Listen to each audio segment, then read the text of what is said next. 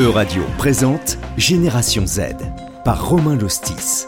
Une émission en coproduction avec Euranet Plus, le réseau de radios européennes. En Europe, plus d'une personne sur deux joue régulièrement aux jeux vidéo, une activité qui fait donc désormais partie de la vie de beaucoup d'entre nous, et cela peu importe l'âge. Les Européens, qui y joueraient d'ailleurs jusqu'à 9 heures par semaine. En Belgique, Léo, 14 ans, Thibaut, 13 ans ou encore Eline, 13 ans, partagent pour la RTBF leur pratique des jeux vidéo. Quand j'étais petit, euh, j'ai beaucoup joué à Fortnite. Voilà, c'était un peu mon jeu d'enfance. Euh, je regardais tout le temps euh, Michou, par exemple. C'était mon streamer. je rêvais d'être comme lui, quoi.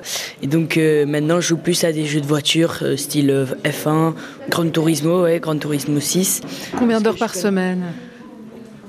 Ça dépend si mon téléphone est avec, quoi. Parce que mon téléphone, par semaine, joue 10 heures, quoi. Enfin, allez. Et euh, grâce à ça, je peux essayer de me discipliner pour euh, faire ça à tel moment, pour que ce soit bien pour les parents ou quoi. Et donc, euh, je crée déjà une petite discipline en moi, quoi. Moi, je trouve qu'un jeu vidéo, c'est pas vraiment amusant s'il n'y a pas de copains. vraiment, moi, il y avait des périodes où, où je jouais pas aux jeux vidéo parce que mes copains pouvaient pas jouer aux jeux vidéo. Tout seul, on s'ennuie très vite. Voilà, moi je joue plus à tout ce qui est jeu de. Enfin, pas jeux en ligne, donc pas des jeux vraiment avec d'autres gens, parce que justement il y a de la discrimination envers les filles. Donc je préfère jouer dans mon coin toute seule et tout. Ou bien avec des amis à moi, quoi.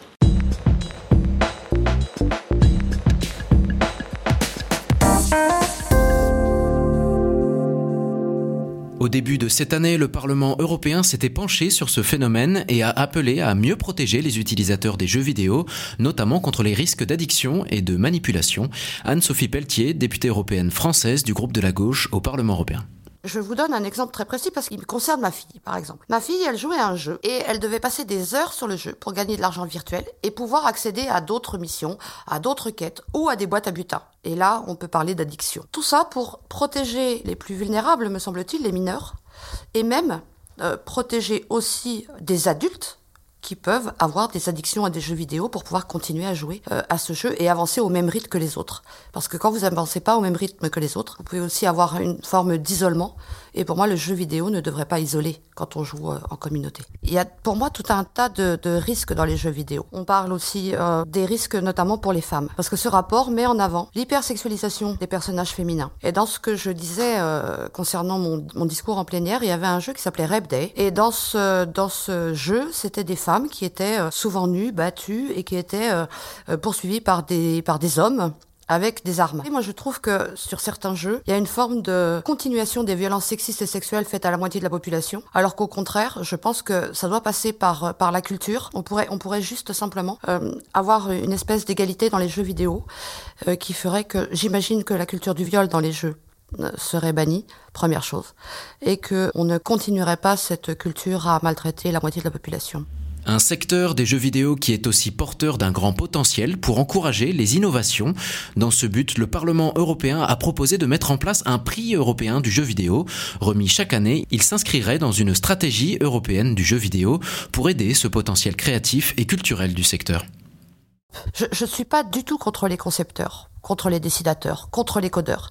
Ceux qui me posent un problème, ce sont les entreprises qui, derrière, au mépris de toutes les conditions sociales et inimaginables, on connaît le scandale chez Ubisoft notamment, eh bien, euh, ont un marketing qui est particulièrement euh, important, notamment aussi chez les enfants. Et, et comment est-ce qu'on régule? Eh bien, il y a déjà Peggy qui existe, qui permet de réguler. Vous avez le chiffre euh, bon pour les moins de, pas bon pour les moins de 12 ans, pas bon pour les moins de 16 ans. C'est déjà une avancée. Pour autant, c'est pas suffisant. Donc, Comment on régule tout ça? Eh bien, on le régule avec euh, beaucoup, beaucoup de, sensibilisation. Et ça, ça peut être aussi fait dans les écoles. Tout simplement. Vous savez, j'ai toujours tendance à dire que pour que ça fonctionne, il faut que les trois pieds.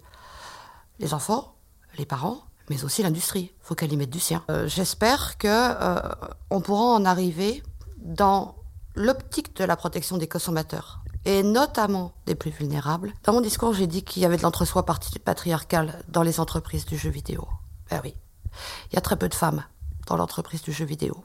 Et, c'est vraiment ça que j'aimerais porter, que ça devienne un support pédagogique. Ça peut vraiment être un, très bon support culturel aussi.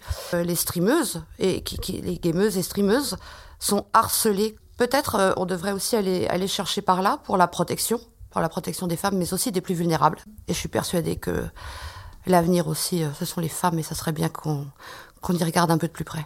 Et en France aussi, ça bouge. Strasbourg ouvrira bientôt la dixième édition de son festival Start to Play, dédié aux jeux vidéo et aux pratiquants du e-sport. Mathieu Bernard, organisateur du festival Start to Play. Alors c'est vrai qu'on est le seul événement dans la région autour du jeu vidéo, et le but c'est que les gens puissent jouer. C'est pas qu'on a beaucoup de consoles, de bornes qui sont accessibles. Une fois qu'on on est entré dans le festival, on peut passer la journée entière et jouer ensemble avec des amis, en famille, mais même contre des gens qu'on ne connaît pas forcément, un côté vraiment fédérateur et partage. Et finalement, d'autres acteurs n'ont pas attendu pour déjà mettre en pratique leur créativité grâce aux jeux vidéo. À Nantes, Marion travaille au Waco Factory, un studio de création de jeux vidéo.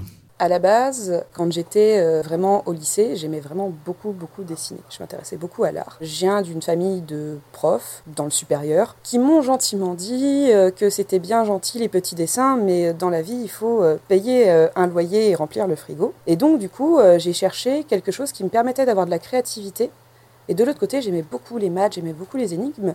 Et je me suis dit, bah, qu'est-ce que je pourrais faire coller? Parce que mes parents m'avaient dit, tu ferais une très bonne ingénieure. Et j'étais en mode, bah ouais, mais ingénieur, la flemme, quoi, c'est long les études. Et je me suis dit, bon, bah, cherchons un truc qui colle. C'est-à-dire que des femmes qui font des études d'informatique, il n'y en a pas beaucoup.